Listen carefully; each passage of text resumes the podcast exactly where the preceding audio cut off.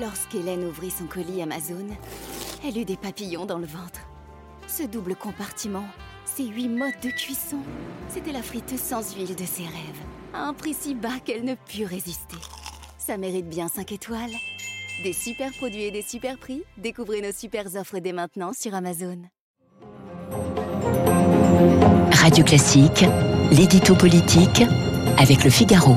Et avec à 8h12 sur Radio Classique, Guillaume Tabar. Bonjour Guillaume. Bonjour Renaud. Édouard Philippe a donc fait sa rentrée hier soir sur France 2. En sait-on un petit peu plus sur ce qu'il va faire dans le jeu politique Écoutez, non, hein, il est resté très flou, très fuyant même hein, sur les projets politiques. On sentait qu'il n'avait guère envie de se dévoiler pour le futur. Euh, sans doute aussi, hein, le style de l'entretien lui a permis d'exceller dans l'art de l'esquive qu'il pratique à la boxe. Alors, on le disait dès vendredi, hein, Édouard Philippe se veut à la fois loyal envers Emmanuel Macron, dont il n'oublie pas qu'il l'a nommé, mais libre envers le même Macron, dont il n'oublie pas non plus qu'il l'a renvoyé alors qu'il se sentait bien à Matignon. Euh, ce diptyque, hein, il l'a répété comme on l'a entendu dans le journal de 8 heures. Disons que hier soir, eh bien, on l'a surtout entendu libre. Euh, quand Laurent Delahousse lui a demandé s'il soutenait l'action du gouvernement, euh, un, naturellement, n'aurait pas mangé de pain, mais il s'est contenté de dire qu'il ne la critiquait pas. Euh, on a connu soutien plus enthousiaste. Et puis surtout, quand on lui a cité une phrase qu'il lui attribuait disant qu'il serait candidat à la présidentielle si Emmanuel Macron ne l'était pas, euh, ben, le maire de du Havre a carrément bredouillé avant d'éluder même s'il pense, et avec raison, qu'il est trop tôt pour parler de la présidentielle, euh, cette non-réponse semblait dire qu'il n'exclut rien pour l'avenir. Guillaume, que va faire Édouard Philippe dans les mois qui viennent?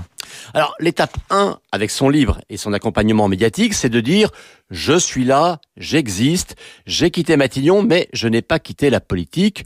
Euh, les Français, si on en croit les sondages, ne l'ont pas oublié, mais on revoir son visage et réentendre sa voix euh, visait à réveiller une forme de nostalgie Philippe.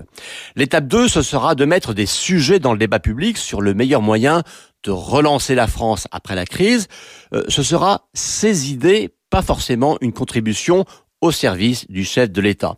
Et puis la troisième étape, ce sera le temps de la structuration politique dont on voit bien que un certain nombre de maires, hein, comme euh, Christophe Béchu à Angers, Arnaud Robinet à Reims, Caroline Caillou à Beauvais ou Frédéric Valtou à Fontainebleau, euh, seront d'éventuels piliers. En Macronie, est-il observé comme un atout ou comme une menace? Bien, comme les deux à la fois, et quelque chose me dit euh, qu'Édouard Philippe ne va pas se presser pour lever cette ambiguïté il, est y a une grande figure de la majorité qui dit souvent de lui, Édouard Philippe est trop orgueilleux pour ne pas être loyal, euh, admirer la cruauté du compliment. Alors Édouard Philippe est à la fois la seule figure à la fois forte et populaire dans la majorité, donc les amis du chef de l'État ne veulent pas se le mettre à dos, mais par bien des confidences, hein, on comprend que si l'ancien Premier ministre est évidemment respecté en Macronie, euh, il n'est toujours pas perçu comme faisant vraiment partie de la famille. D'ailleurs, hein, il a toujours refusé euh, d'adhérer à la République en marche.